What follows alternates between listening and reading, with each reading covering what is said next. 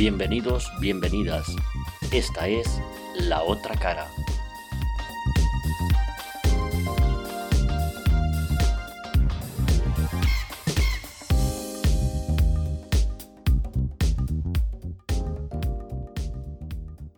El impacto que dejará la pandemia del COVID-19 sobre la economía aún no se conoce con certeza, pero los datos son reveladores. En Estados Unidos, en una semana ascendieron a 6,6 millones de personas paradas para acumular 17 millones de desempleados en toda la nación. En España, el mes de marzo dejó 900.000 fuera del mercado laboral, de los cuales 600.000 corresponden a los expedientes de regulación de trabajo ERTES, mientras que los principales índices bursátiles de la economía global cierran el primer trimestre del año con sendas pérdidas. El IBEX se ha dejado solo en marzo un 22%, cerrando el trimestre con pérdidas por el orden del 29%, su peor registro desde su fundación en 1992.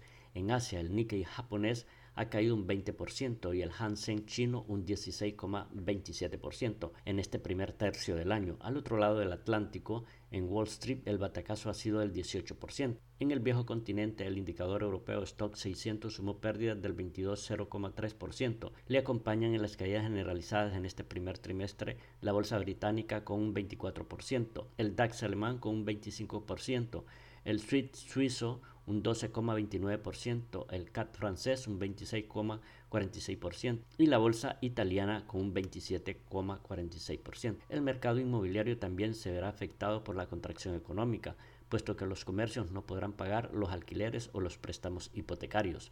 A partir de estos datos se puede deducir que el impacto en la economía global que dejará la pandemia puede ser de grandes dimensiones.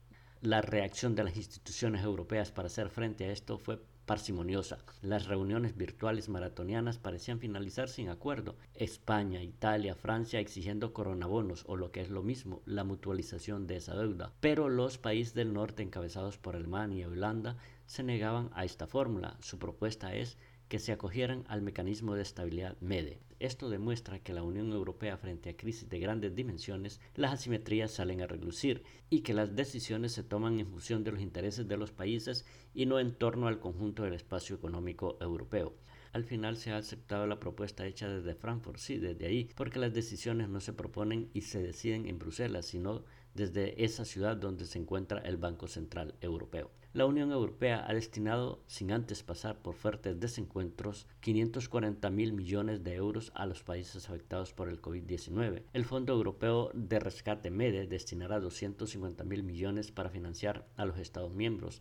El Banco Europeo de Inversiones BEI canalizará 200 mil millones a empresas y la Comisión Europea pone 100 mil millones de euros a los gobiernos orientados al Fondo contra el Desempleo. El economista Carlos Díaz en su análisis semanal aconsejaba a los países del sur acogerse al MEDE, pero no bajo las mismas condiciones de 2008, que incluía un amplio plan de austeridad que propició fuertes recortes en sectores esenciales como salud, que la pandemia del COVID-19 ha puesto en evidencia que aquella fue una mala decisión. La dimensión de esta crisis económica puede ser tan profunda como la de 2008, pero menos prolongada si se enfrenta bien.